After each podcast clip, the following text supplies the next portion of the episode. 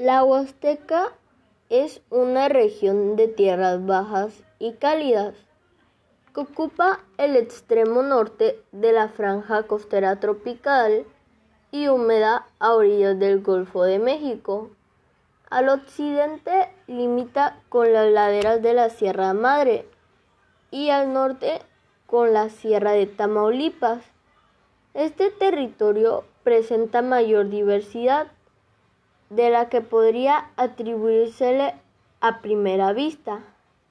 Las llanuras ocupan casi toda la parte norte y alternan al sur con colinas de arenisca calcárea más dura. La actividad volcánica, apaciguada desde hace mucho tiempo, dejó en diversos sitios escurrimientos de lava y filones de basalto que la erosión ha puesto en relieve.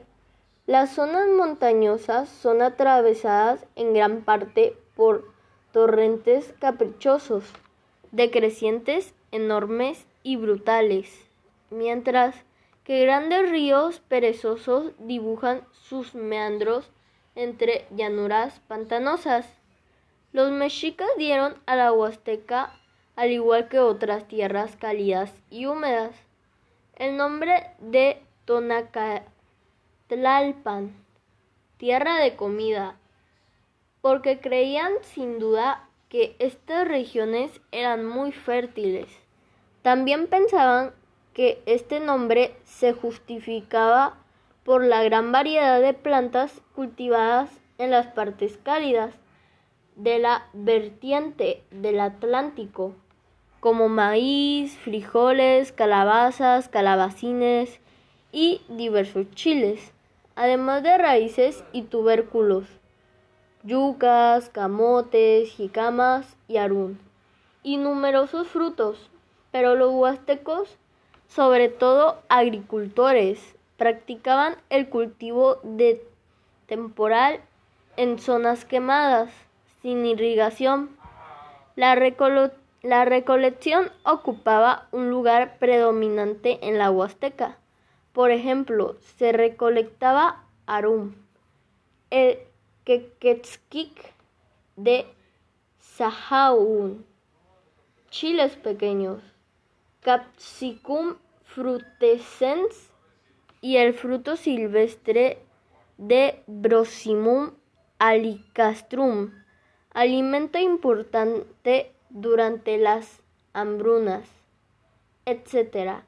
También se recolectaba miel silvestre, ostras de las lagunas costeras y, y marisco que el mar dejaba en las orillas arenosas.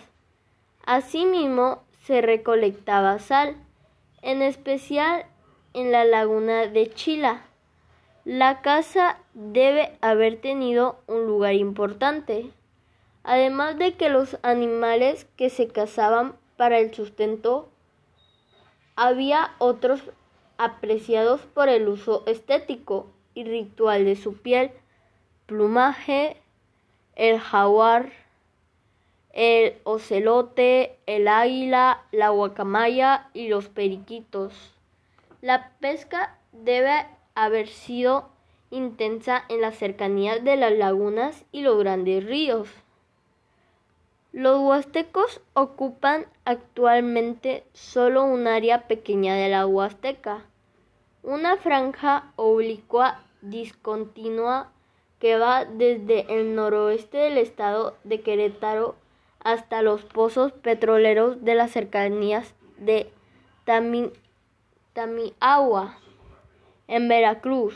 Desde la colonia han sido expulsados paulatinamente de las llanuras propicias para la ganadería y se han aferrado a las laderas de la Sierra, Volcánica de Otontepec, Veracruz, a los lomeríos de Tantoyuca, Veracruz, a las colinas de Tancahuitz y de Tanlajas, San Luis Potosí y finalmente a una pequeña parte de la Sierra Madre, más allá del pueblo de Aquismón, San Luis Potosí. La antropología física y la lingüística establecen un nexo indiscutible entre los huastecos y la gran familia maya, pero desde un punto de vista cultural los huastecos se distinguen de todos los demás pueblos mayas.